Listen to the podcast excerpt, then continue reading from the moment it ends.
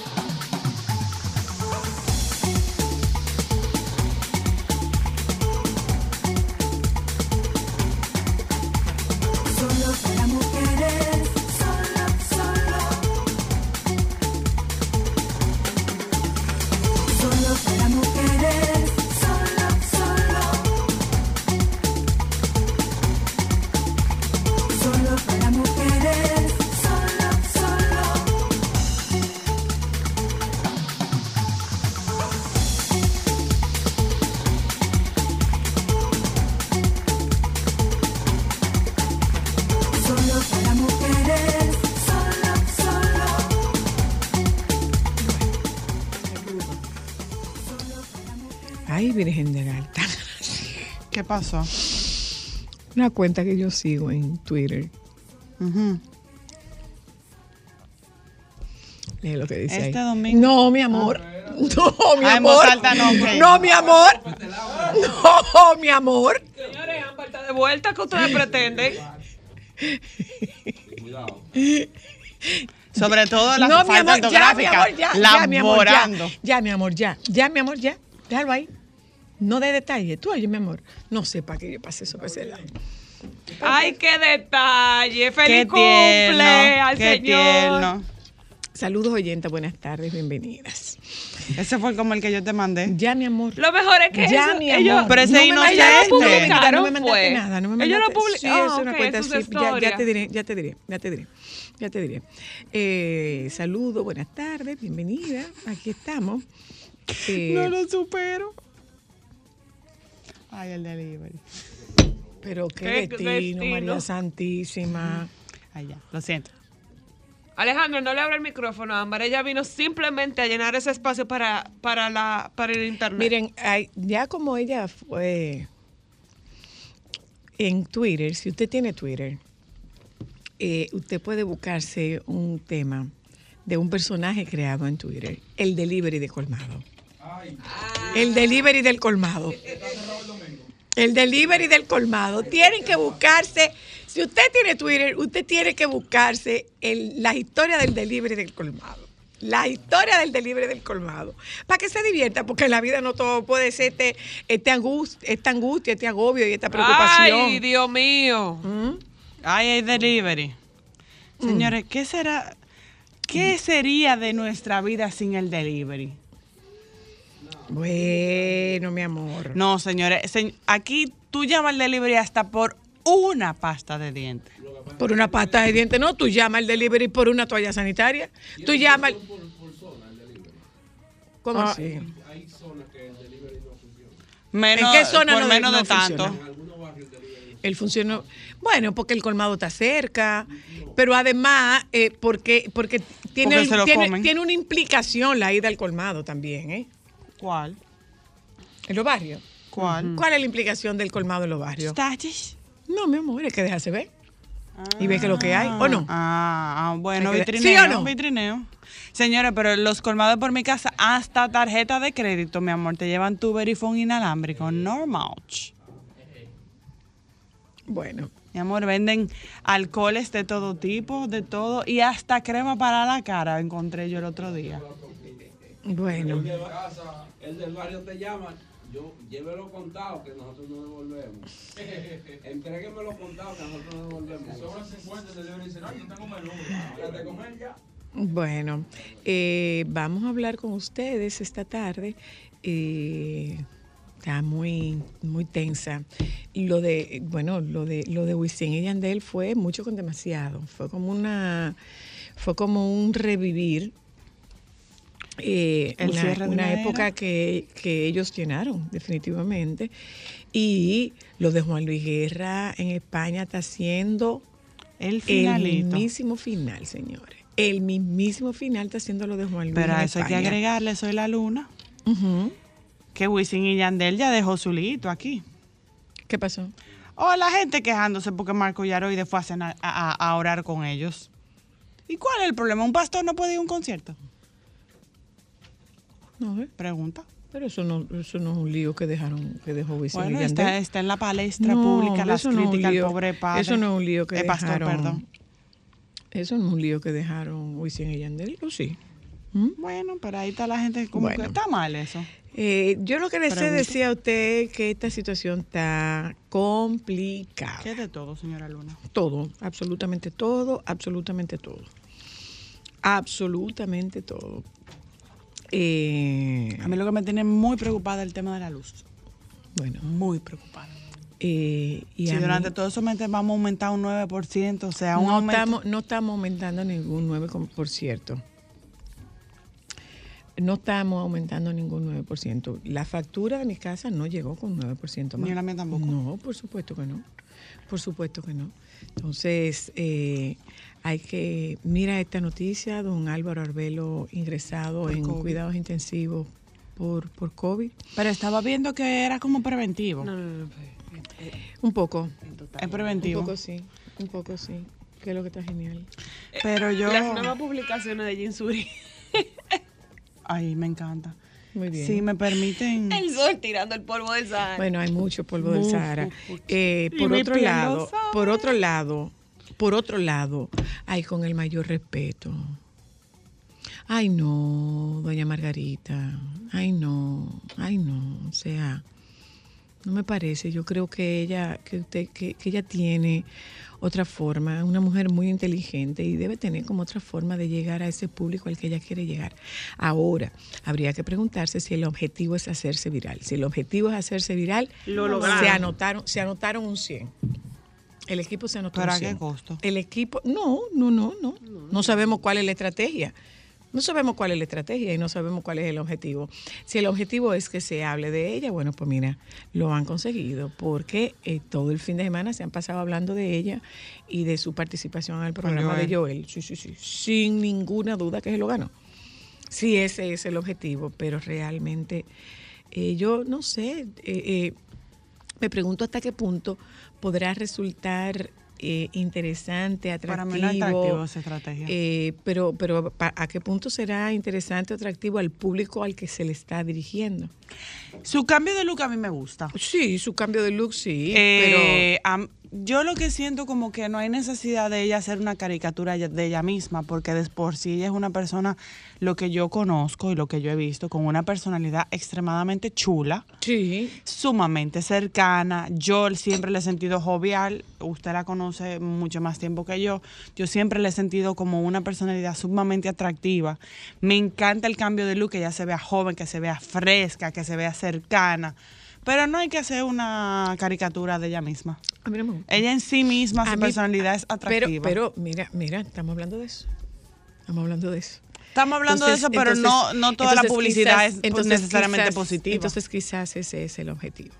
Eh, con relación al, al caso, con relación al caso Medusa, eh, ustedes revisaron todos. a ver si estamos ahí.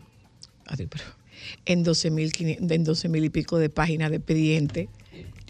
Hasta el tatarabuelo tiene que salir ahí. hay que revisarse. Hay que revisarse. Honestamente, yo lo que creo es que la Procuraduría no está teniendo buen manejo. ¿A qué se debe eso? Lo siento muy show. Sí, es verdad, hay mucha información importante, pero siento que toda la información que se está suministrando es una información eh, que lo que está haciendo es alimentando el morbo de, de nuestra sociedad, que no necesita ahora mismo más cosas. a las sociedades se les da pan y circo. bueno, pues, es mucho a las circo. sociedades se le da pan y circo. Porque si bien es cierto que es un caso sumamente importante, todos los otros casos que la Procuraduría está llevando ahora mismo no han tenido tanta colada de información como es este Bueno, caso. lo que pasa es que están priorizando cuál es la información que comparten, presumo yo. Lo Yo que no pasa es que yo creo que se están excediendo con la información que comparten. Yo tengo una pregunta, señora. Luna. Porque dentro de todo, independientemente de que ese expediente es público, está en una fase investigativa y hay un No, juicio ya- no, ya hay público, pendiente. ya hay público, el expediente público. ya. Claro, pero entonces cada quien que coja y se ponga a leer las 12 mil y pico de páginas. Bueno, Si ustedes se ponen a ver los periódicos, lo único que está saliendo ahora mismo es noticia del ex realmente procurador. sí, realmente Entonces, sí. es un poco Estamos- de circo. estamos- es una de, de Netflix. Tengo una pregunta, señora. Luna. Adelante, a Tal ver. vez desde mi punto de vista muy inocente. ¿Cuándo será que tengamos como una política distinta? Porque yo tengo, des- tengo 36 años, desde que tengo uso de razón, todo es cada vez más caro. Los sueldos siguen siendo lo mismo. Entonces, ¿cuál es el punto de que a mí, a título personal, el Estado es como Pac-Man, nada más come y no da nada? No el Estado da. ¿Quién ¿Qué dijo da? que no da? ¿Quién dijo que no da? La salud es privada. No te da a ti. no La a salud de calidad es privada, la educación de calidad es privada, los alimentos hay que ir al supermercado porque no necesariamente tú puedes ir a un mercado. O sea, ¿cuándo el Estado va a retribuir un poco? Nosotros pagamos salud cara, educación cara, luz cara, tecnología cara, teléfono caro. O sea, todo es caro y el Estado no da nada. Impuestos da, no nos da donde tú nosotros. tienes saldos a favor que no puedes utilizar. No nos da, no nos da a nosotros, le da al, a, a la clase, a la, al- a la clase A nuestra más clase social. des- no, a, a la media baja, a la clase más carenciada por utilizar un lenguaje correcto. eh, a los que estamos en el medio no, no nos dan, o sea, no nos Sí, favorecen. pero no ¿de qué nos sirven los casos Eso- Medusa, los casos Pulpo, los casos Titanio, todos los casos si no estamos haciendo nada para evitar la corrupción? Para tener la Porque lo que lleva a la corrupción, en muchos casos, algunas personas son ambiciosas y otros tienen necesidades que tienen que romperla para poder cubrirla. Porque una gente con un sueldo de 10 mil pesos, ¿cómo vive en este país? Eh, ¿Cómo es posible que tú pagues una luz cada vez más cara y tú vivas de apagón en apagón? ¿Cómo es posible que vivamos en un país donde las telecomunicaciones obligatoriamente tú tienes que pagar por los tres servicios que te salen más económicos que tener un solo servicio? no, ¿Cómo es posible que la educación aquí pública no es ni medianamente buena y tú tengas que pagar la educación privada que ni siquiera tampoco es medianamente buena? Entonces, estamos pagando servicio caro con calidades básicas. Bueno, eh, pero eso no tiene nada que ver con lo político. Esas Eh, son políticas de Estado. Eh, eso es un tema, bueno, tiene que ver, pero eso es un tema de, yo creía que tú te referías a nuestro sistema político. Es que tiene que, Que ver es, con un sistema, sistema, que es un sistema político que lo que hemos escuchado muchas veces que es un sistema político decadente eh, y que en algún momento tendría que cambiar. Lo que pasa es que eh, cuando se van a propiciar esos cambios, cuando eh, por- particularmente en mi en mi generación esos cambios correspondían a, a Leonel Fernández. Y de hecho Leonel Fernández hizo cambios importantes y considerables en su primer gobierno, pero eh, nos defraudó. A mi generación la defraudó.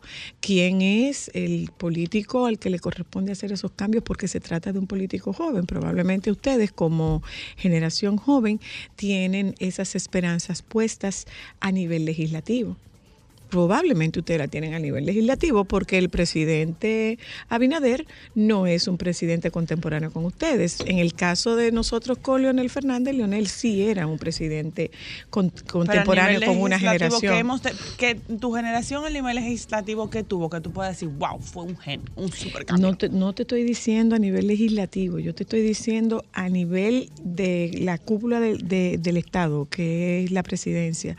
A nivel de la presidencia sí hubo cambios importantes, pero hubo una parte en la que la generación que apostó a esos cambios de la mano de Leonel Fernández por un tema generacional, por un tema generacional que veníamos saliendo de este modelo en el que estaban eh, Peña Gómez, eh, Balaguer. Balaguer y el profesor Juan Bosch, que veníamos haciendo una transición, muchos de nosotros hicimos una gran apuesta a Leonel Fernández.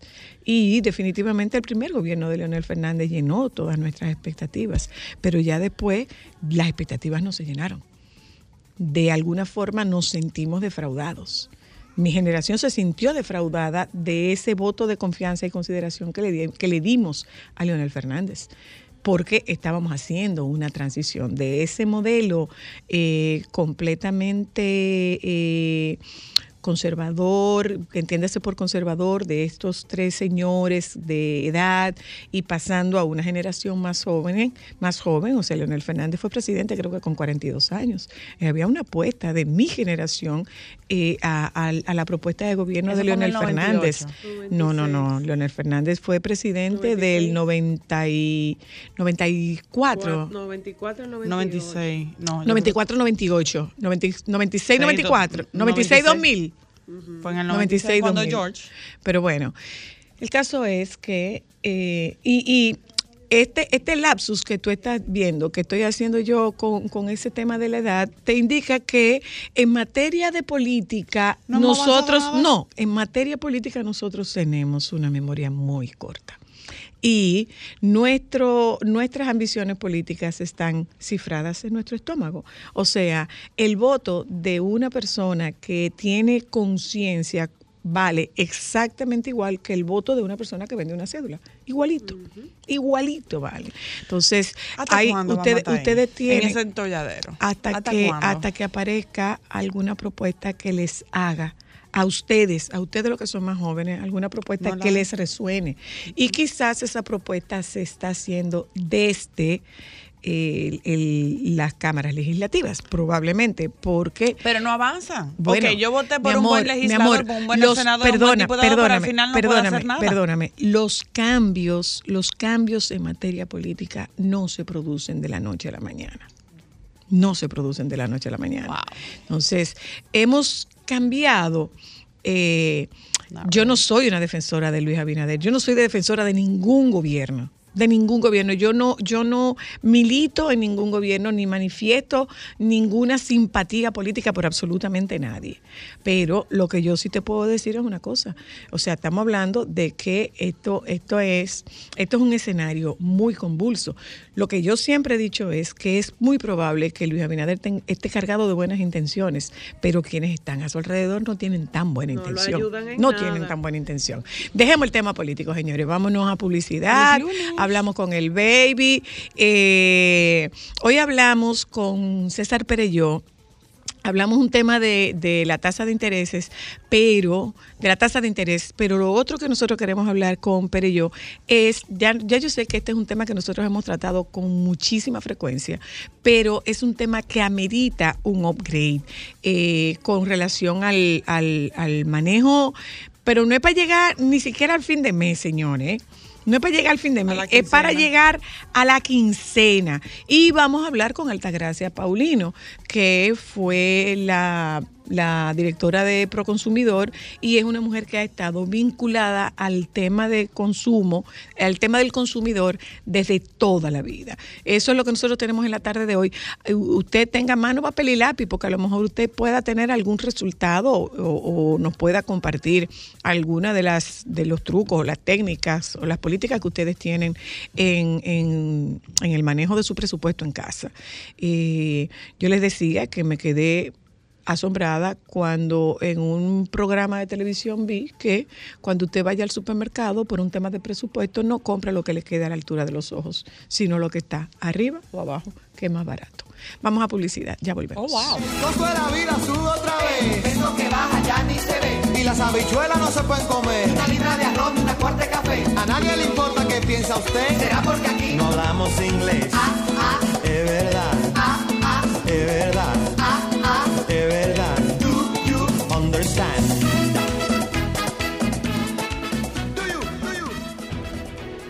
Sol 106.5, la más interactiva.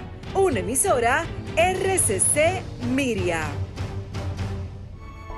Demostrar que nos importas es innovar. Es transformarnos pensando en ti.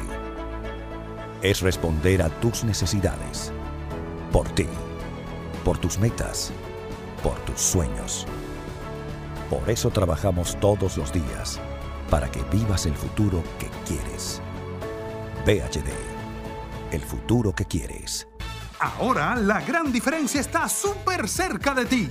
Supermercados Nacional Rómulo Betancourt. Un nuevo espacio cómodo y práctico con el gran surtido, servicio y calidad que mereces. Avenida Rómulo Betancourt, esquina Rafael Sancio. Supermercados Nacional. La gran diferencia.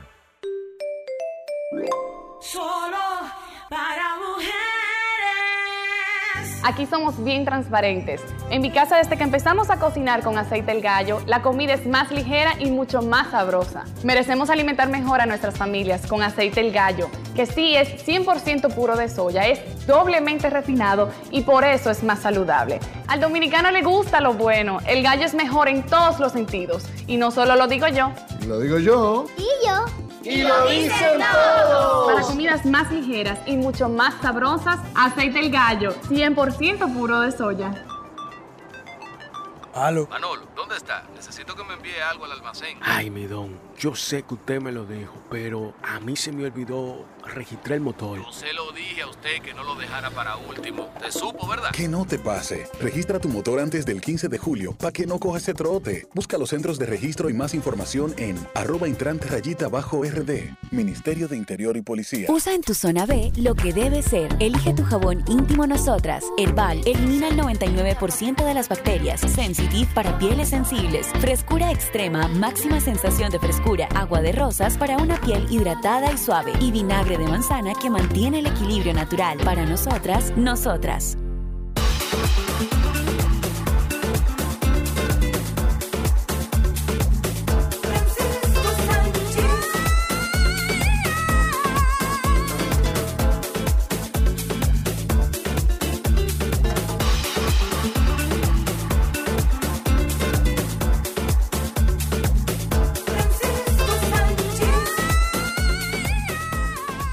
Baby, ¿cómo estás tú? Buenas tardes, estoy agotado, pero bien. Ay, bienvenido al club. Ay, sí, estoy destruido y más que esta mañana estaba, bueno, hace un momento estuve compartiendo eh, una importa- un momento muy importante y trascendente tanto para Leonel Lirio como para la moda dominicana. Y es que tú sabes que dentro de esta iniciativa que tiene la alcaldía de Santiago de hacer los murales, estos murales que hacen en homenaje, hoy se inauguró el Paseo de la Moda Dominicana. Ah, qué bien. que va a ser, está ubicado en la calle A del reparto Tavares Oeste, que eso es como en la entrada de Santiago, más del lado izquierdo, por donde está el elevado. Ese sector, tanto del lado izquierdo como del lado derecho, con un sector residencial, se llama reparto Tavares. Entonces está este, oeste. Entonces, del lado izquierdo está el reparto oeste y entonces eh, con la debilitación del mural en homenaje a Leonel Lillo, se inaugura el Paseo de la Moda. Ay, qué chulo. Muy bello, la fotografía es bella. Yo te voy a mandar una foto, eh, te voy a mandar una imagen de del mural porque tiene su fotografía en el centro y de un lado, bueno, eh, eh, eh, eh, plasmaron una eh, Anilcia, que es la, la autora, la, la pintora, eh, plasmó dos vestidos muy icónicos.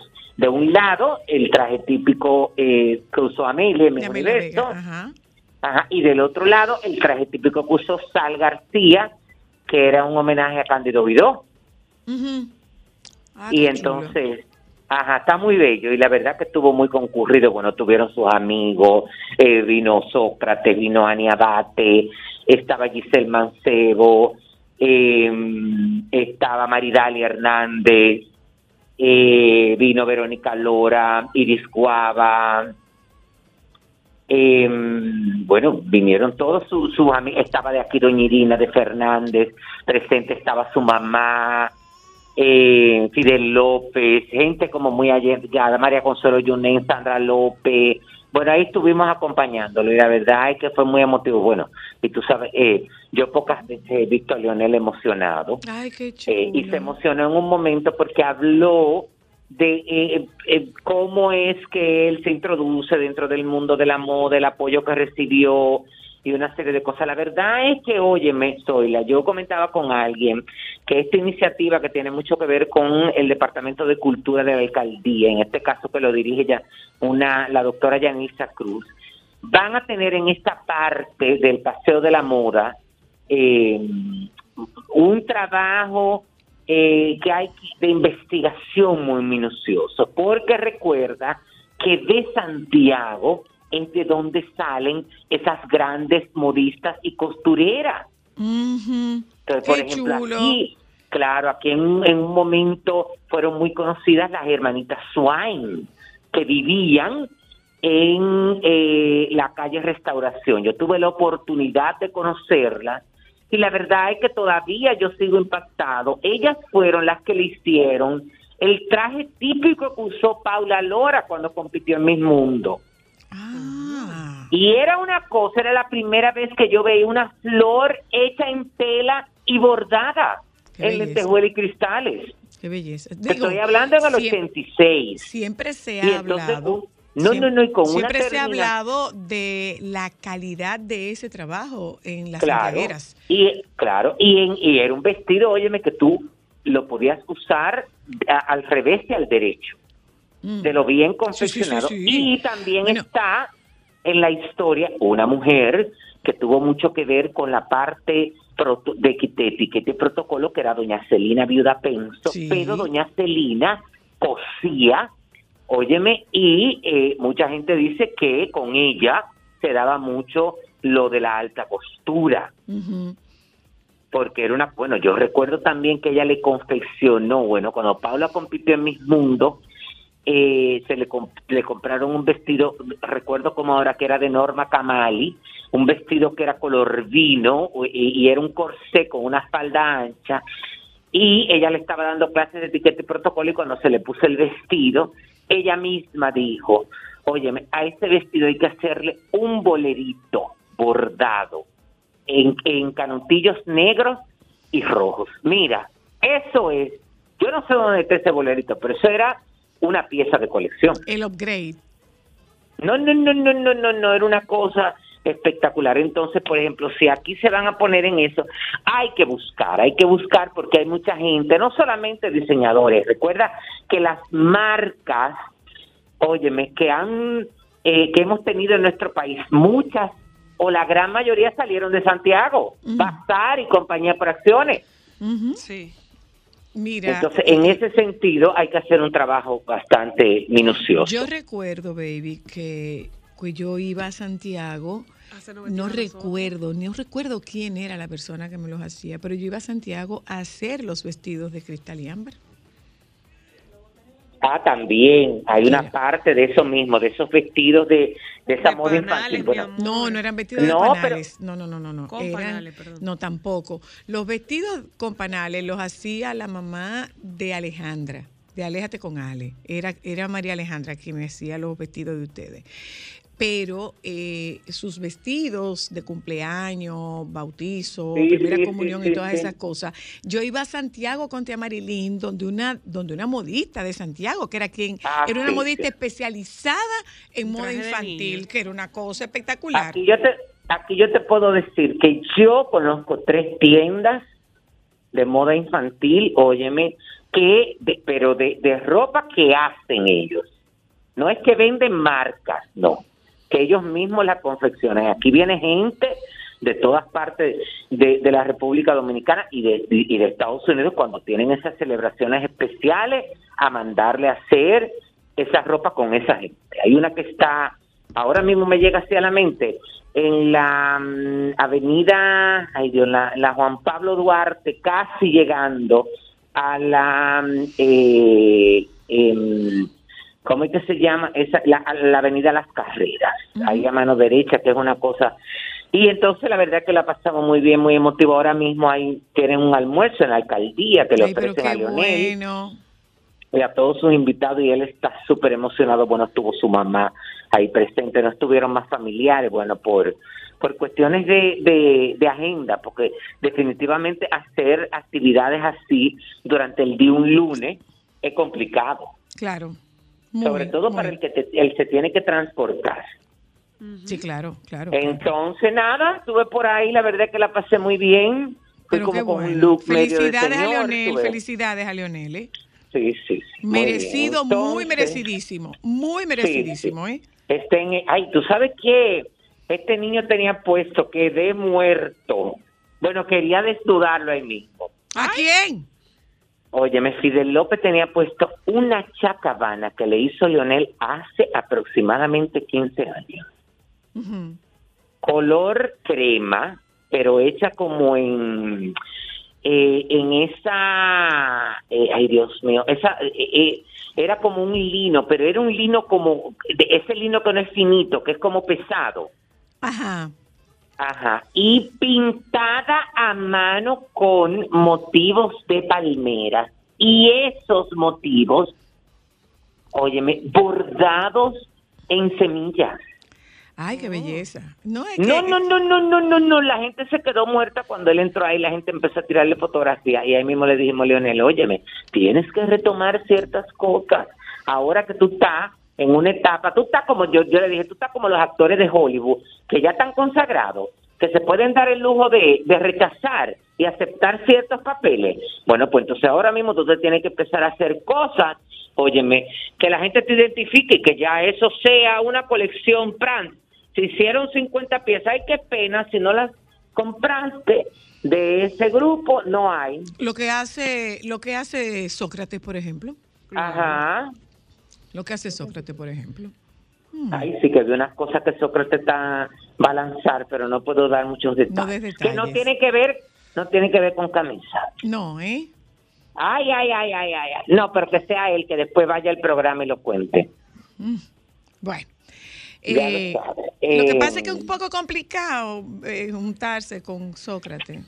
¿Por qué? Bueno, tiene una agenda tiene muy una agenda muy activa, muy complicada, muy compleja. Ay, santo, cuánta cosa. Cuéntanos, que saque el tiempo que para las para las amistades y para las cosas así cercanas. Te lo está diciendo una gente que nunca tiene tiempo, ¿eh? Y Sobre que todo. que debe de, que tiene que enfocarse y ponerse en eso. Eh, bueno, vamos a hablar. Tú sabes que por fin ya Belinda, la cantante mexicana, habló de su relación con el cantante eh, Cristian Nodal. Ella, mm, bueno, ahora ella está viviendo un momento muy interesante. Yo no sé si ustedes sabían que ella tiene una participación muy buena que ha trascendido muy eh, mucho en la en la serie de Netflix Eren. Y entonces, producto de esto, bueno, ahora mismo hay mucha gente que, que la quiere entrevistar y ese tipo de cosas, pero sabes que en el fondo también es con el objetivo de que Sacarle hable la un poco info. de, de lo de Nodal, porque ella no se ha referido a esto. Y entonces concedió una entrevista para la revista Vogue Latinoamérica y eh, cuando se le cuestionó sobre si se arrepentía de exponer su vida sentimental en los medios, respondió, pues claro, 100% y no lo volvería a hacer nunca. Sí que me arrepiento y lo digo de corazón de haber expuesto ese tema como lo expuse. Pero bueno, así es la vida. Escogí mal, lo que hace que todo sea peor todavía. Puedes poner la palabra que es con sea. Ajá. Ella le dice a- a- a- en la entrevista, puedes poner puedes poner la tan king en vogue, pues pon que la pin en todos los aspectos. Luego terminó por despedirse en tono optimista tras decir, ahora ya estoy mejor, de los errores se aprende. Ella está, bueno, está viviendo en España para proyectos de su vida artística, asegura que le encanta la variedad que puedes tener en tu carrera, me encanta cada artista, puede hacer lo que quiera, a lo mejor estás en un momento de tu vida en el que estás haciendo muchas cosas y no estás preparando para meterte en el estudio dos años y hacer un disco completo. Eso fue algo que yo entendí después de esa entrevista, por qué hay muchos artistas que duran tanto tiempo en no sacar un disco. Ella decía que muchas veces tú estás tan enfocada en hacer muchas cosas que dedicarte a hacer una producción te conlleva entre uno y dos años metida en el estudio, enfocado en eso, con buenas composiciones y ese tipo de cosas. Y que por eso es que artistas, por ejemplo, ella se incluía y muchos artistas dicen, eh, ahora mismo si tú compones una canción que te gusta y la lanzas al mes, pues también esto funciona. No está sujeto a nada, depende de cada etapa. Al final estás compartiendo tu trabajo, sea una canción o 20. Y es verdad. Eh, eso, eso de, de esas producciones, eh, tú ves que estas grandes luminarias de, de, del- de la música eh, norteamericana, por ejemplo. ¿cuánto tiempo tardan antes de sacar una producción? Sí, sí. ¿Cuánto Y tiempo ya- tardan en sacar una producción? Por eso que, por eso mismo que ella está diciendo, o sea, hay que aislarse, hay que centrarse en ese tema y muchas veces hasta tiene que ver con lo que está viviendo eh, eh, personal y emocionalmente. Sí, sí. Y entonces ella explicaba eso, que también la vi, que no la había visto. Eh, anoche justamente le estaba viendo en una en un comercial nuevo de una de un producto que tiene que ver con la cara, pero con ese proceso de de adolescente, no sé por qué le eligieron allá, porque adolescente no es ella, pero ella vende buena imagen y la verdad es que me la encontré muy bonita. Ay, Pero, pero, eh, en contraste con él está Cristian Nodal, que eh, está desbaratado. Está. No, no, no, no, no, no, no. Y entonces no quiere que la gente se mete. Anda con Kazu, que es una, una cantante argentina. Es- No, porque es que ese tipo se cambió físicamente, es decir.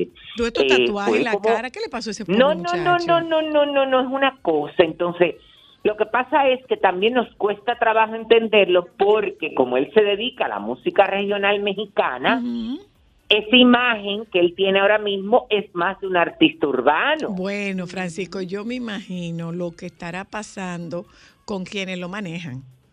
No, no, no, no, no, eso es una cosa increíble. Pero él dice que él está muy bien, aunque, aunque en estos días se quejó por las cuestiones de la prensa, del acoso, de una serie de cosas, pero es que es el problema que que eh, y sobre todo cuando tú te andes escondiendo, que todavía es peor. Fíjate que a los medios, desde que la gente se para y le dice tres cosas, ya, como que se va el encanto y no te quieren acosar.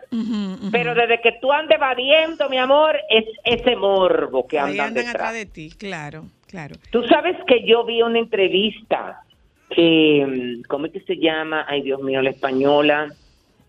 Eh, ¿Cuál de ellas? Rosalía. sí, hombre, no, no, no, no. Rosalía no. Que vi un gesto muy bueno que tuvo Rosalía con una, eh, en un concierto Ah, que tuvo en España. sí, sí, Sí, la- sí, que lo del concierto. mal. Sí, sí, eso estuvo muy bien, eso comprueba mucho su parte hu- humana, parar el concierto por, por darle asistencia a esta eh, mujer, esta joven que, que estaba pasando por un problema, eh, Ana Obregón. Mm, ah, sí, Que que se- fíjate. fue a la que se le murió el hijo y la mamá, creo. Ajá, que Ana Obregón, a partir de la muerte de su hijo, ha cambiado mucho la forma, aunque ella siempre ha sido muy cercana con la prensa, porque ella le agradece mucho a la prensa, pero a raíz del fallecimiento de su hijo, eh, eh, eh, está siendo más directa, porque ella dice que en esta etapa hay muchas cosas que ella necesita compartir, que le pueden servir de apoyo, de aliciente, de ejemplo, de, de lo que quieran. A gente que no solamente eh, va esté pasando esa situación o la vaya a pasar, sino ella dice que hay una parte también emocional por la que ella está pasando a nivel de, de la madurez, que ella tiene una serie de cosas, y me pareció también muy interesante. Entonces, eso está muy bien. Esa, esa, Mira, esa este- mujer, esa mujer sufrió mucho. Y esa Bueno. muerte de ese hijo con ese cáncer, pobrecita mujer. No, no, no, y, y sobre, sí, sí, y ella, eh, la verdad es que eso es muy, muy, sí, es muy complicado para ella. Por otro lado, No. baby, tú sabes que esta mañana, mientras yo estaba haciendo ejercicio, fue que yo reparé en la letra de Te Felicito. ¿En qué letra de, que te- de la canción Te felicito? No, de la de Shakira. Ah, no, no, no, no le he oído, ¿qué es lo que dice? Di- No, no, no, no, no. Hay que oírla con detenimiento. Eh, búscala, Eso Alejandra, se para ponerle un chin. que esa muchacha, ella lo escribió, ella lo escribió con el potecito de sangre, fue. Bueno, pero siempre, de- yo escuché siempre eso, pero nunca me detuve a... Yo no lo había escuchado. Yo le presté atención esta mañana. Te voy a leer, te voy a leer un un chin. pedacito en lo que Alejandro la busca. Por completarte me rompí en pedazos. Me advirtieron, pero no hice caso. Me di cuenta que lo tuyo es falso. Fue la gota que rebasó el vaso. No me digas que lo sientes. Eso parece sincero, pero te conozco bien y sé que mientes. Te felicito, que bien actúas. De eso no me cabe duda. Con tu papel continúa. Te queda bien ese show. Te felicito. Ay, pero eso deben de hacerlo como un himno. Bueno, mi amor. Sí oye, óyelo, baby. Presta la atención. Eso sí se ve, eso sí se ve y se y, y- y se puede palpar no solamente en el aspecto amoroso, en el aspecto de la amistad, en el aspecto laboral y todo eso. Oye, sigue. oye, oye, baby. Oye. Completarte me rompí en pedazos. Me lo advirtieron, pero no hice caso. Me di cuenta que lo tuyo es falso. Fue la gota que rebasó el vaso. No me digas que lo sientes. Eso parece sincero, pero te conozco bien y sé que mientes. Te felicito que bien actúas. De eso no me cabe duda. Con tu papel continúa. Te queda bien ese show. Te felicito que bien actúas. De eso no Óyelo con detenimiento, baby. Tienes Oye, que óyelo con detenimiento. Lo que pasa es que no, no, no, no, no, no, no, no. Que el teléfono no se llene para decir que, que déjame dedicar, que no voy a abrir teléfono. Oye, aquí no se va a dedicar eso, aquí no vamos a buscar chisme. No. Dice esa filosofía No, no barata no en la eso, además de eso. compro. Lo Óyeme, siento, hoy en es esa lunes. moto ya no me Hoy es lunes, deben de empezar la semana en paz, en tranquilidad. No ¿Oíste, se- baby? Oye lo que dice, ¿Qué? ¿cómo es que dice? ¿Cómo es Esa filosofía barata no la compro. Lo siento, en esa monto ya no me monto. La gente de dos caras no la soporto. Yo que ponía las manos al fuego por ti. Pero ella debió haber hecho eso eh, eh, sin tanta inflexión, porque tú sabes que con todos esos gritos que ella canta, como que uno se, como que uno no, es verdad. Ese tipo, ese tipo de canción que tienen esas letras, mi amor, tú tienes que tratar de interpretarla como con las menos eh, subidas y bajadas de tu No, voz. para tú sabes lo que yo creo. Esa partecita es. Tú sabes lo que yo creo. es recitada Que eso casi. es, yo creo que eso es un regreso de ella a lo que le habían pedido, que era la Shakira de antes.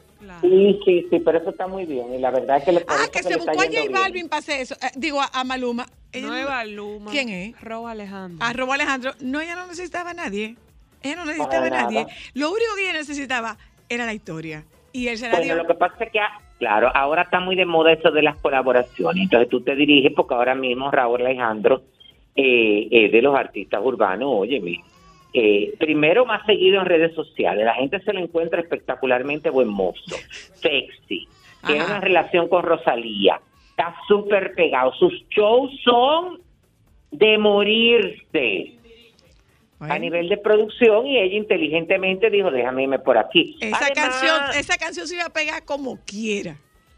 Sí, sí, sí, pero está muy bien esto. Tú sabes que hablando de artistas urbanos hay una gran controversia, bueno, tú sabes que lamentándolo mucho esta pobre muchacha, yo espero que ella esté, porque por más que te quiera, por más que sea como el personaje de Lumi Lizardo, Ajá. el de la respalosa, Ajá. para nada, mi amor. Al final esas son cosas que te pueden afectar y yo espero que esta muchacha esté buscando ayuda y que tenga un equipo que la asesore. Estoy hablando de Yailin, la Ajá. más viral.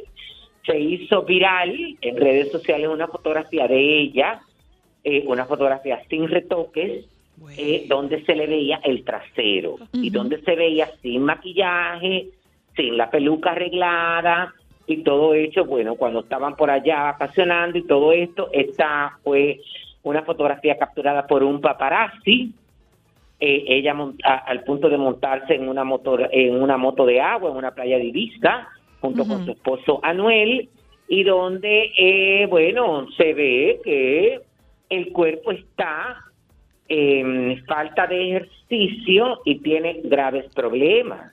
Tú ves, porque hay muchos grumos y hay muchas cosas y la gente ha acabado con ella. Yo lo que creo es que eh, óyeme por más que tú no quieras eso te afecta. Tienes que buscarse ayuda. Además, Tanto joder, hija, tanto operarse, tanta cosa, para que eso se vea así, no, hombre. Bye, baby. No. Barata, no la compro. Lo siento en esa moto, ya no me monto. La gente de dos caras no la soporto. Yo que ponía las manos al fuego por ti. Me tratas como una más de tus antojos. Tu herida no me abrió la piel, pero sí los ojos. Los tengo rojos. De tanto llorar por ti y ahora resulta que lo sientes. Suena sincero, pero te conozco bien y sé que mientes. Te felicito que bien actúas. De eso no me cabe duda. Sol 106.5, la más interactiva. Una emisora RCC Miria.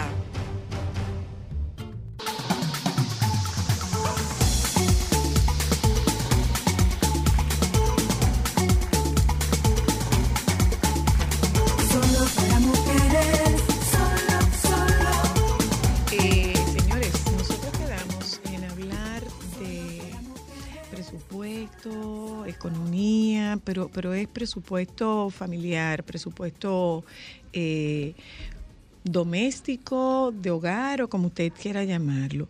Y para eso, pues buscamos a Altagracia Paulino, eh, de- desde, desde siempre, Altagracia Paulino ha estado vinculada al tema de, de mercado y de consumo. eh, cuando uno más uno, eso, esa, era, esa era tu área, Altagracia. Eh, y dijimos, bueno, señores, si nosotros vamos a hablar de consumo y de cómo economizar, lógicamente tenemos que buscar Altagracita, porque eh, estamos en una situación bastante compleja y delicada a nivel mundial. Tú coges las noticias en Estados Unidos y ves que los precios andan por las nubes, que antes una familia hacía una compra de supermercado probablemente con 100 dólares, ahora lo está haciendo con 150, 175.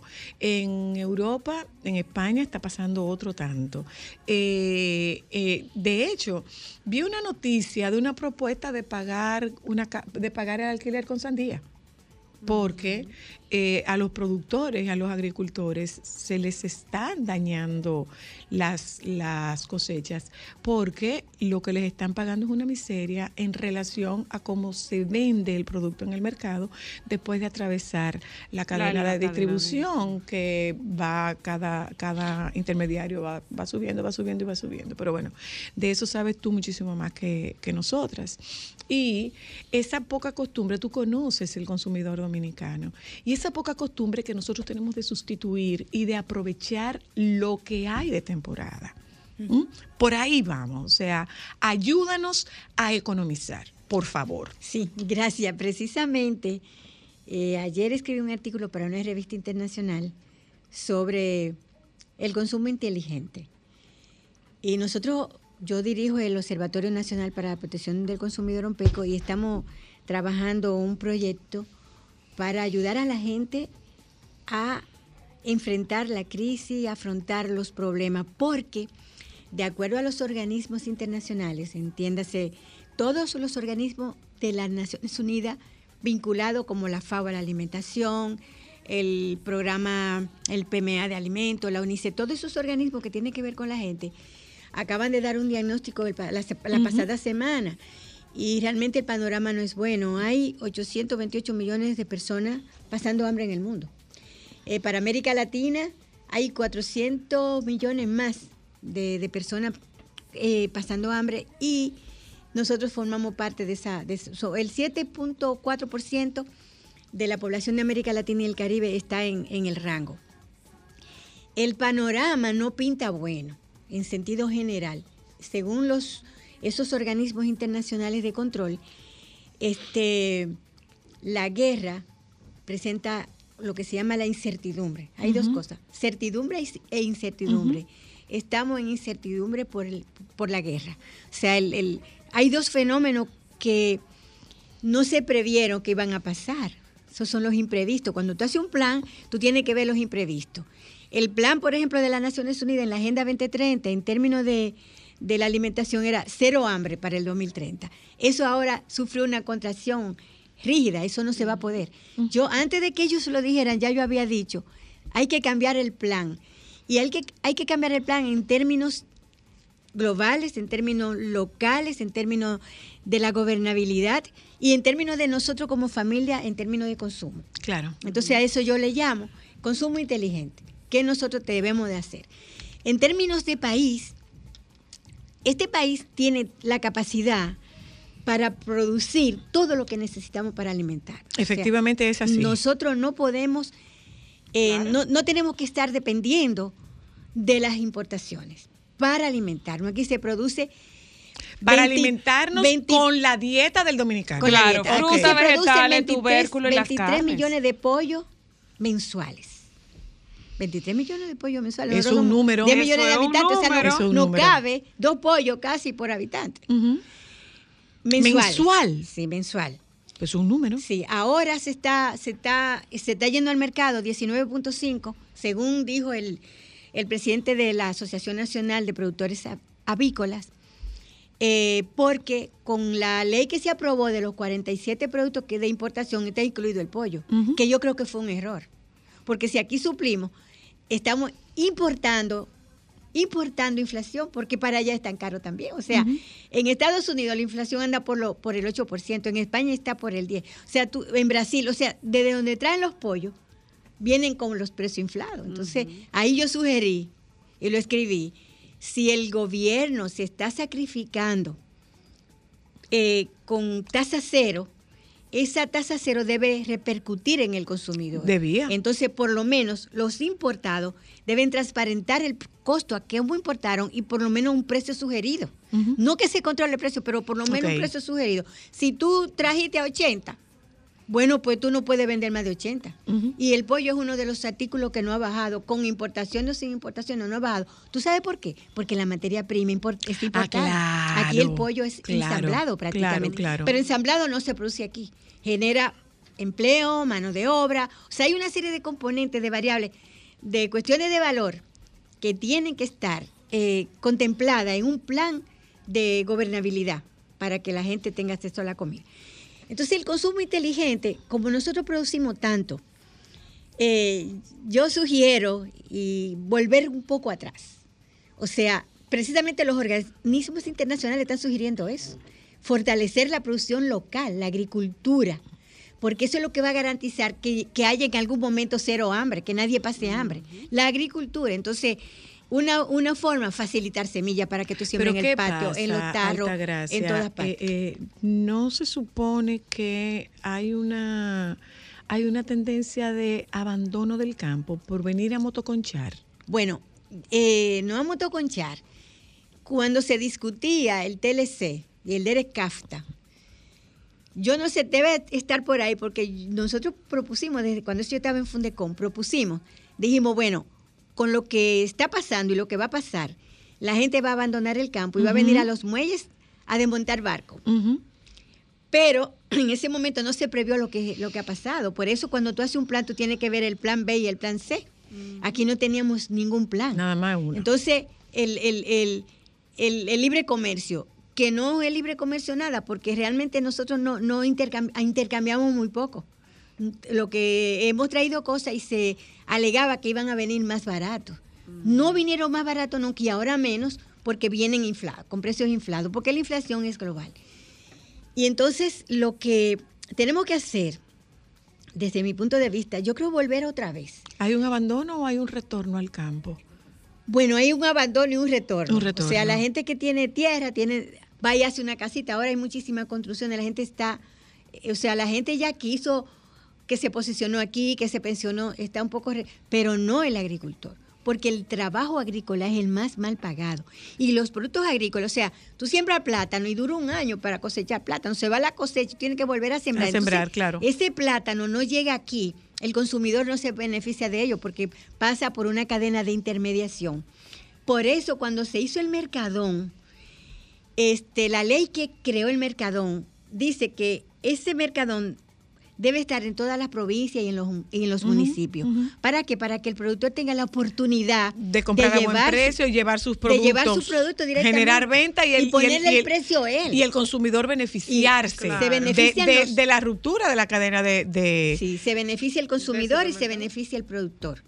Entonces eso, es- eso como que no se dio y ahora menos con la, con la, con la cuestión de las importaciones. Pero yo creo que debemos retornar a que las, la gente que vive en el campo, la gente que tiene patio, em- empezar a, crear gallinas, a, a tener, a, a sembrar su hortaliza, su hortaliza, a, a producir huevo, Está, está huevo y- pollo. Está pasando. Hay mucha gente que está haciendo huertos, eh, huertos caseros.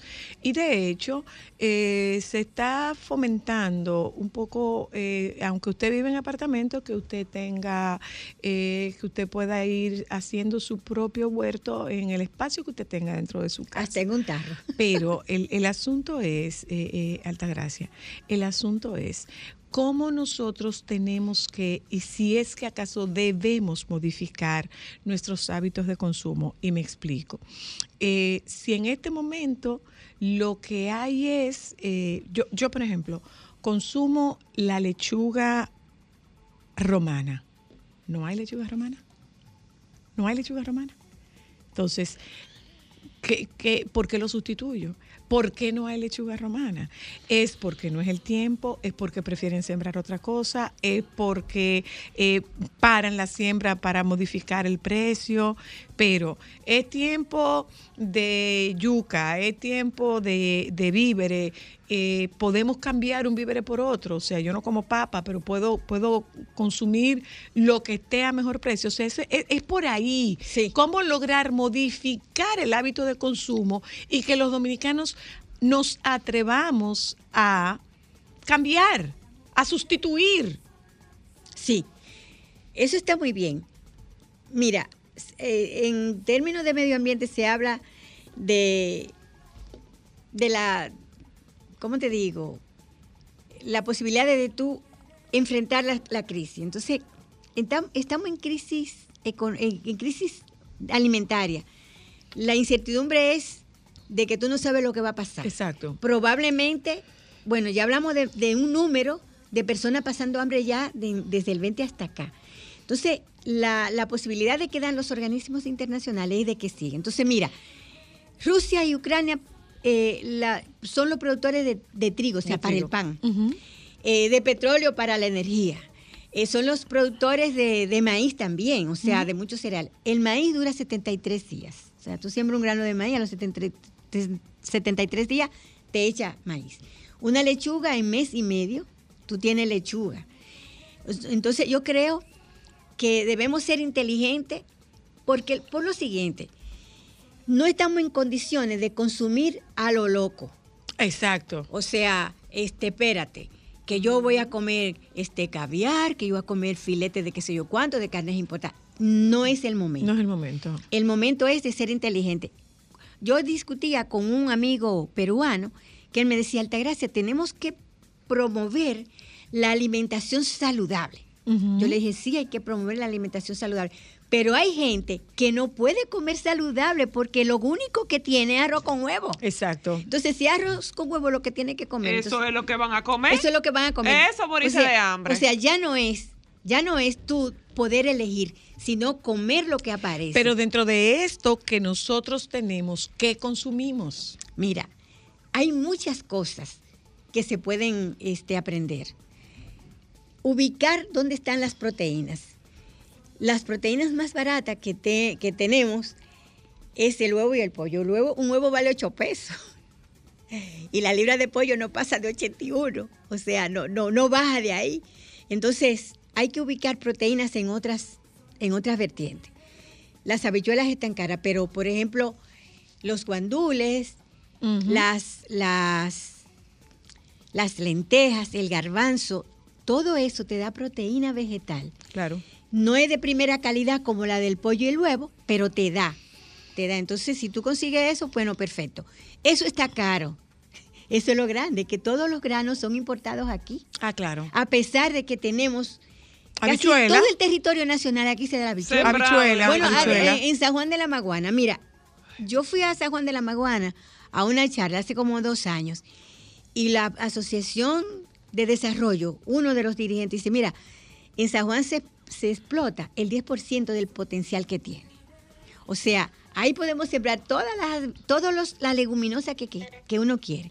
Pero además, la isla, nosotros somos muy privilegiados, nosotros somos un continente en miniaturas. Nosotros tenemos microclimas. Microclimas por todos lados, Por todos claro. los lados. Entonces, yo creo que debe haber una, una inteligencia para utilizar el potencial de la isla. Ah, bueno, que en Contanza, en, en Contanza siempre los microclimas permiten todo, en Jarabacoa y eso. Pero en el sur también tenemos microclimas. Y en la, o sea, aprovechar eso.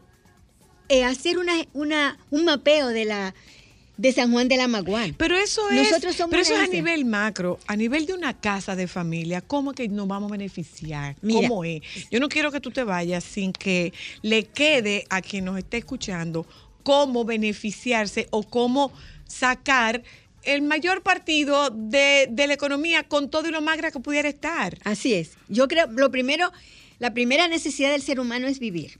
Y de todos los seres vivos. Vivir y reproducirse. Per- eh, perpetuar la vida. Entonces yo creo que en esta situación que estamos, tenemos que buscar la forma de mitigar el efecto, porque no nos vamos a dejar morir. Claro. O sea, eh, todos los días tú no le puedes dar arroz con huevo a los muchachos, pero luego todavía sigue siendo la proteína más barata. Entonces, tú dices, bueno, vamos a comer vegetariano. La gente de una vez, cuando hablan de vegetales, piensa en la berenjena, pero hay muchas cosas que tú puedes utilizar, por ejemplo, los, germi- los germinados, el trigo. Todavía el trigo se puede conseguir, como aquí no se consigue, no se consume mucho trigo, el que aparece, tú puedes hacer eh, una comida buenísima, un tipile, por ejemplo, con verdurita. Tú puedes sembrar verdurita en tu, pa- en tu tarro, al mes y medio tú tienes casi toda las- la verdurita, eh, la lechuga y esa cosa están en mes y medio.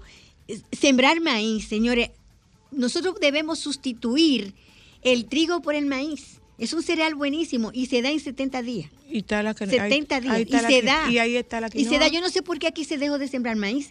Aquí se producía maní, maíz, muchísimas cosas que se producían. ¿Por qué no se producen ahora? ¿Por qué no retomarlo de nuevo? Nosotros somos una isla que si, que si viene la guerra fuerte y no vienen aviones ni barcos, ¿qué vamos a comer? Bueno, y, y- tenemos y- el potencial para tener comida. Y tenemos pescado de granja. Así es. Y tenemos eh, camarones de granja. Lo que pasa es que no puede ser más costoso.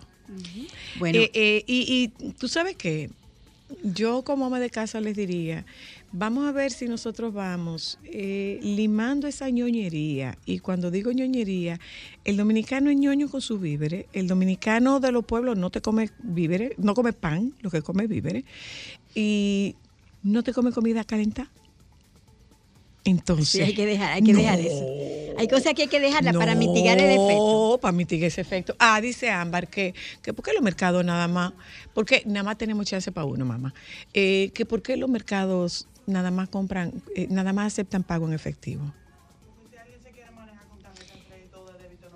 Bueno, eh, yo creo que es, es una decisión que debe tomar la- la- las autoridades, facilitar los verifones, porque hay gente que tú no, no tiene posibilidad de un verifón.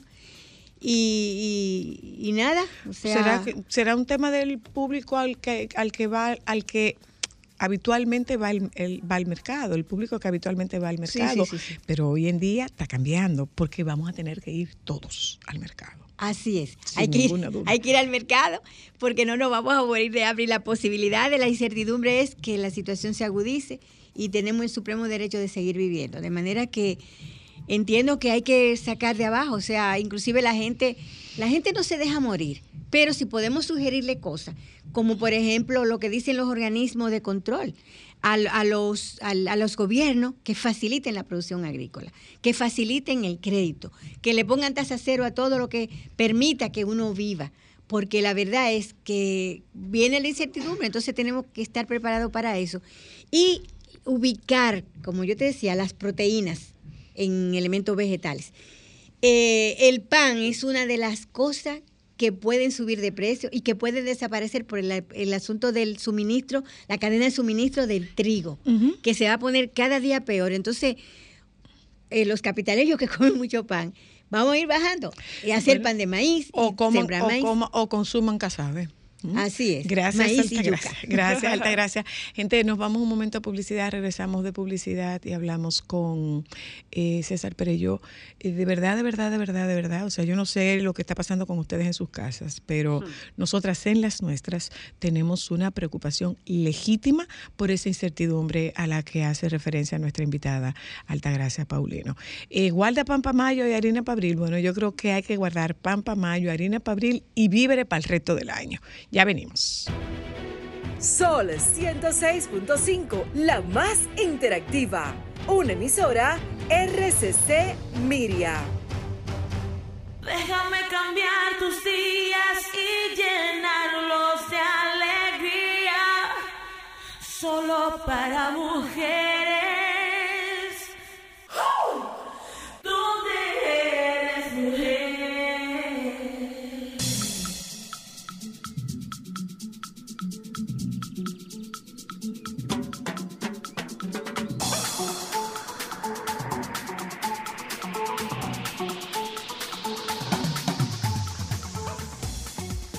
Eh, de nuevo, lo que nosotros queremos es, no es, no, no se trata de generar eh, un estado de angustia, sino de presentarle a nuestra audiencia eh, alternativas sobre el manejo de su presupuesto. Si usted es de las personas que tiene acceso a un préstamo hipotecario, si usted es de las personas que tiene acceso a un préstamo personal, ha habido un- una variación en la, en la tasa de interés y eso impacta en el presupuesto. De eso nosotros queremos hablar con César Pereyó, pero es como eso, cómo eso me afecta a mí, en mi casa. O sea, yo estoy pagando un préstamo hipotecario, yo estoy pagando un préstamo personal, yo estoy pagando un préstamo por, por un vehículo utilitario, eh, pero cómo eso va a afectar mi presupuesto. Hola Pereyó, ¿cuánto tiempo? Hola, bastante tiempo, ¿verdad? Y suena el teléfono justo cuando tú estás, eh, cuando estamos entrando. Bueno, ya lo conecté. Pero Feliz yo- de estar con ustedes. Gracias, pero yo, eh, estamos haciendo un manejo, un- una revisión de presupuesto. Hay que hacer ajustes. La verdad es que eh, eh, ya, bueno, ya hemos hablado de esto antes, sí, y parece que vamos a tener que seguir hablando de esto, y más, y más, y más, y más. Eh, ahora con el tema de, de la tasa de interés, esto cómo va a verse reflejado en el ya de por sí comprometido presupuesto familiar. Mira, eso es interesante. Al principio, cuando, cuando hicieron, tomaron las medidas del gobierno, que a mí me parecen muy acertadas, me parecieron muy acertadas en ese momento, se tomaron las medidas de que, de que la gente, ¿verdad?, tuviera la facilidad de acceso al crédito, crédito barato, eh, que la gente podía tener eh, acceso a comprar una casa, por ejemplo, como ha tenido mucha gente ahora con un 9, 9.5% de interés en un préstamo hipotecario. Todo eso era bastante bueno y dio los resultados que, que se esperaban, ¿verdad? Nuestra economía, por lo menos, eh, el, el- el fuerte golpe de la pandemia no, no nos impactó tanto como, como otras economías. Ahora, ¿qué resulta? Que eh, en mucha gente, mucha gente, como el crédito se puso más barato, y vamos a comenzar por el principio, lo que decía ahorita es la, la, la reducción o el aumento más bien de la tasa de política monetaria que, que determinó el Banco Central. Fíjate que en los últimos 6, 7 meses ha pasado de 3% a 7%, 7.5%. Eso es más del doble, Zoila. Eso quiere decir que esas personas que aprovecharon un momento determinado esa, esa tasa baja que había para consumo y no fueron préstamos inteligentes. Ahorita escuchaba a, Altagra- Altagracia- doña Altagracia decir que consumir inteligentemente, y eso es básico. ¿eh? Eh, los que aprovecharon esas tasas bajas y no fue para consumo y no tienen un préstamo fijo, y eso es importante, Zoila, si su tasa no es fija, las tasas van a subir ahora, ya, ya están subiendo, ¿eh? ya están subiendo. ¿Y qué quiere decir esto? Que si te sube 1, 2, 3% la tasa, tu presupuesto se ve realmente muy afectado, porque estamos hablando de miles de pesos. Hay Vamos a hablarlo con números. Vamos a poner un ejemplo con números. Ok, ok, tú tienes un millón ochocientos mil de préstamos, ¿verdad? Un millón ochocientos mil de préstamos, si lo tienes a 15 años y a una tasa de un 10%, y estoy viendo aquí mi computadora, gracias a Dios la tengo frente a mí, tú estás, de, de- de nuevo, 1.800.000 tomaste prestado a una tasa de un 10%, estamos hablando que son 180 meses y estás pagando alrededor de 19.342 pesos de préstamo. Eso se le suma obviamente los otros costos que hay, ¿verdad? De, de- de seguro y ese tipo de cosas. Si la tasa te sube a un 13%, que es totalmente posible, de hecho, por ahí va a andar la cosa según, según estimo yo, Wow. con mi modesto conocimiento, ¿ok? Wow. Cualquier economista puede decirnos al- algo más, más certero. Eh, estamos hablando de que tu préstamo va a estar alrededor de los 23 mil pesos, es decir, que vas a pasar de 19 a 23. Eso ¿ok? es. Y eso- Estamos eso es hablando un de, de número. un número que, que se va a reflejar. Eso es tu préstamo, Zoila. Es Solamente, solamente en eso, en el préstamo. Correcto. Imagínate que cuando se le encarece el dinero al señor que produce, y ahorita hablaban de todas esas cosas, que produce el pan, que produce el arroz, que produce, cuando se le encarece el dinero, se encarecen sus costos. En Claro. consecuencia, ellos también van a tener que subir los Y precios. lo van, lo van a derivar hasta, hasta el consumidor. Correcto, que eso es lo importante. ¿Tú sabes a quién le suben las tasas de política monetaria lo- el Banco Central? Es a los bancos que se lo sube porque ese es la- el dinero, eso es la forma en que ellos se prestan dinero entre ellos. Pero. ¿quién termina pagando eso? El consumidor. Claro que sí, te lo, te lo transfieren a ti porque es, un negocio, es una empresa. Y eso es interesante que la gente lo sepa porque en los próximos meses van a ser bastante, bastante, yo creo que los próximos meses solo van a ser más, eh, más fuertes que lo que pasó en la pandemia. Bueno, lo que nosotros hemos hablado con economistas, hablamos con Henry Ebrard, hablamos con Eriden Estrella y Eriden nos decía, y lo mismo nos decía eh, Henry Ebrard, nos decía que eh, las cosas van a mejorar, pero antes de mejorar se van a poner peor y no estamos en la peor parte. Entonces, eh, la política de nuestro programa siempre ha sido hacer una revisión de la realidad del momento, pero con una proyección a futuro. Entonces, en, lo que respecta a esa proyección a futuro, ¿qué medidas podemos tomar? Mira, yo te voy a comenzar diciendo algo que, les dije a todos hace un tiempo y, que es importante porque mucha gente espera que nosotros, los, los que nos encargamos de esto, demos respuestas que, que sean solucionadoras de problemas. Yo les decía en aquel momento, hace años de eso, más de un año, recuerdo que estaba sentado en mi auto, les Sí, decía, sí, sí. señores, las crisis se enfrentan desde el pasado. Es decir, hacer ahora es muy difícil. Ahora lo que hay que hacer es cortar todo lo que se pueda, Zoila. Y ustedes hablaban de algo muy importante. Tú al final del, del segmento anterior decías lo que la- la- hablabas de la ñoñería y esas cosas. Ese es, es el que no se preparó en el momento en que estábamos hablando, dos, tres años atrás, y tuvo su fondo de emergencia bien, bien, bien preparado, se endeudó solo para cosas buenas y en la medida de sus posibilidades. ¿eh? El que no empezó a buscar un plan B, porque muchos plan B solucionaron muchos problemas de ingreso en la, en la, en la gente. El que no hizo ese trabajo, ahora sencillamente tiene que tratar de cortar por donde quiera que, que haya.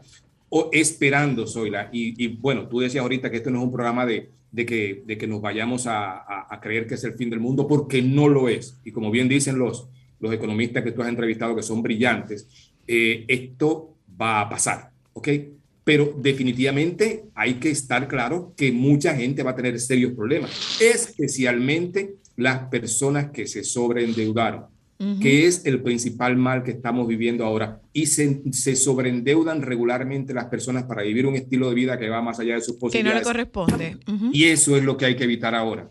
Tu pregunta, Ámbar. Perdona, perdona, eh, eh, pero yo dime, Ámbar. Si este es un buen momento para saldar préstamos, pregunta Ámbar. ¿Quién pueda Eh, saldarlo? Mira, todo va a depender. Siempre es un buen momento para saldar, saldar el préstamo o no. Pero si tú no tienes una actividad ahora, acuérdate que tu préstamo va a pasar de un 9%, 9.5%, especialmente aquellos que le dijeron en tu auto, te lo, te lo financio a cinco años, los dos primeros años, o el primer año te lo pongo a 9%. Cuando termine ese año, va a la tasa de mercado. La tasa de mercado va a estar por el 14, 14.5%, no, estimo yo, no sé, dentro de mi modesta eh, posibilidad. Entonces, ¿qué es mejor? ¿Tú saldarlo ahora ¿verdad? Que para que no te llegue ese pagaré a 14 puntos, a 14, a 14%, o invertir ese dinero en algo que te produzca. Si tú tienes que invertir ese dinero y que te produzca el pago de ese préstamo, no lo pagues. Invierte tu dinero en esa parte. Que no sea en criptomonedas, ¿ok? Que no sea en Y- criptomonedas. que no es en criptomonedas. Y si no tienes, yo, oye, yo lo pagaría sin ningún tipo de problema, siempre y cuando me quede con un fondo para emergencias. Otra cosa, eh, pero yo, quienes nos están escuchando probablemente dicen, pero es que ya yo no tengo de dónde más apretarme el cinturón. Entonces, vamos a esos gastos que pudiéramos denominar imperceptibles. Ahí puedo cortar. Eh, bueno, pero, pero entonces, ¿cómo es que voy a vivir? Porque si hasta esos pequeños, hasta esos eh, gusticos me los tengo que eliminar, ¿cómo voy a vivir? Es que en tiempo de crisis, en tiempo, y mira, y, y- y quiero que se entiendan algo, todavía no estamos en tiempo de crisis, las No. cosas, como decían, van, van a empeorar. Pero cuando hay tiempos como este, sencillamente tú tienes que echar un paso hacia atrás en tu forma de vivir para poder avanzar. Eso es una, sería hasta una metáfora, ¿verdad? Pero tienes que, que definitivamente reducir tu nivel de vida al máximo. Es como, como hacen las iguanas en estos, en, en eh, por allá por Florida, en el que sencillamente llegó el, invierno y reducen su, su, su actividad vital a cero hasta que se congelan y caen de los árboles para cuando pase eso volver. Eh, Vamos a tener que hacer como las iguanas, ¿eh? Ujú. Es decir, íbamos al restaurante todos los fines de semana, habrá que ir dos veces, a la sema- dos veces eh, al mes o una vez al mes. Eh, nos gustaba ir, oye, no hay nada mejor y, creo que todos nos merecemos eso que irse de repente con la, no de repente, planificado con la familia e irse, ¿qué te gusta? Disney, Europa, eso es fantástico.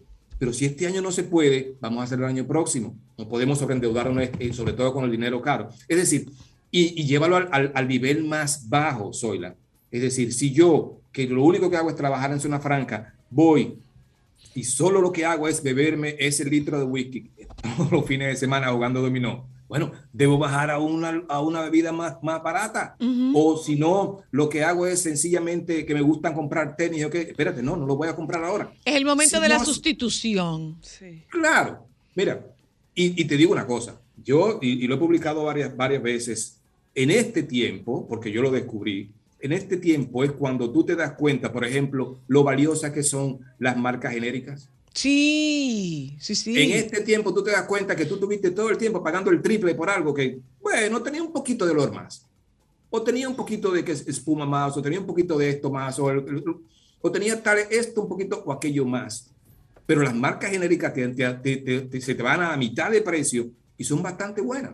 Claro. Entonces, es cuestión de abrir los ojos. No sé, Mira, no- hay nos que- va tocando el tiempo de ir haciendo tour por los supermercados. Sí, tú te acuerdas de esa vez que lo tuvimos que hacer. Sí. Nos va- Sí, es- este es el tiempo para esto. O sea, Sí. ¿qué, qué estamos haciendo con esto, eh, eh, Perello? ¿Preparándonos para la peor parte o sorteando el presente? Eh, bueno, yo creo que ambas. Yo creo que ambas, Zoila. Creo que ambas, porque definitivamente tú sabes, ustedes saben cuál es mi criterio de la vida. No se puede vivir en la miseria por temor a la pobreza. Claro. Es decir, yo tengo que darme mi gustico siempre. Perdóname. Claro. Pero también tengo que mirar al futuro. Tengo que mirar al futuro porque yo tengo un hijo, porque tengo una esposa, porque tengo una vida por delante que creo que Dios me va a dar muchos años y necesito pensar en el futuro. Entonces, creo que estamos haciendo las dos cosas ahora mismo cuando cuidamos nuestras finanzas personales. Y creo que el aprendizaje de todo esto, como hablábamos al principio, hace un tiempo, es, señores, por más barato que te ofrezcan el dinero en, en- en- En el préstamo informal. crédito, el crédito formal, que, es, que fue muy barato en un momento determinado, sobreendeudarse siempre será malo. Sobre todo si usted no lo necesita. Correctamente. Incluyendo que tú lo necesites, ¿eh? Porque tú puedes haber comprado una casa más allá de tus posibilidades. ¿eh? Ojo, con, un, con, un, con un interés bastante bajo, que cuando tú subas ahora, puede ser que el, tu pagaré esté aumentando en, en 8, 9, 10 mil 10 mil pesos solo el pagaré. Claro. ¿Ves? Gracias, Perello. Muchas gracias. gracias. a ustedes por invitarme. Siempre Eh, estoy dispuesto para estar aquí con, con- con todos ustedes. Creo que tenemos que, que recuperar esa frecuencia porque definitivamente este tránsito debe ser menos agobiante, menos angustioso en la medida que nosotros vamos encontrando quién nos va despejando parte del camino, que no necesariamente es despejar el camino completo pero por lo menos en cómo manejar eh, un presupuesto que es el mismo, es, la, es el mismo ingreso, es la misma entrada, con gastos que definitivamente sí se han multiplicado. Gracias, César Perillo. ¿Mm? Mucho, Buen provecho. Gracias próxima. a ustedes. Nos juntamos mañana. Les pido que por favor se queden con los compañeros del Sol de la Tarde. Sol 106.5, la más interactiva. Una emisora RCC Miria.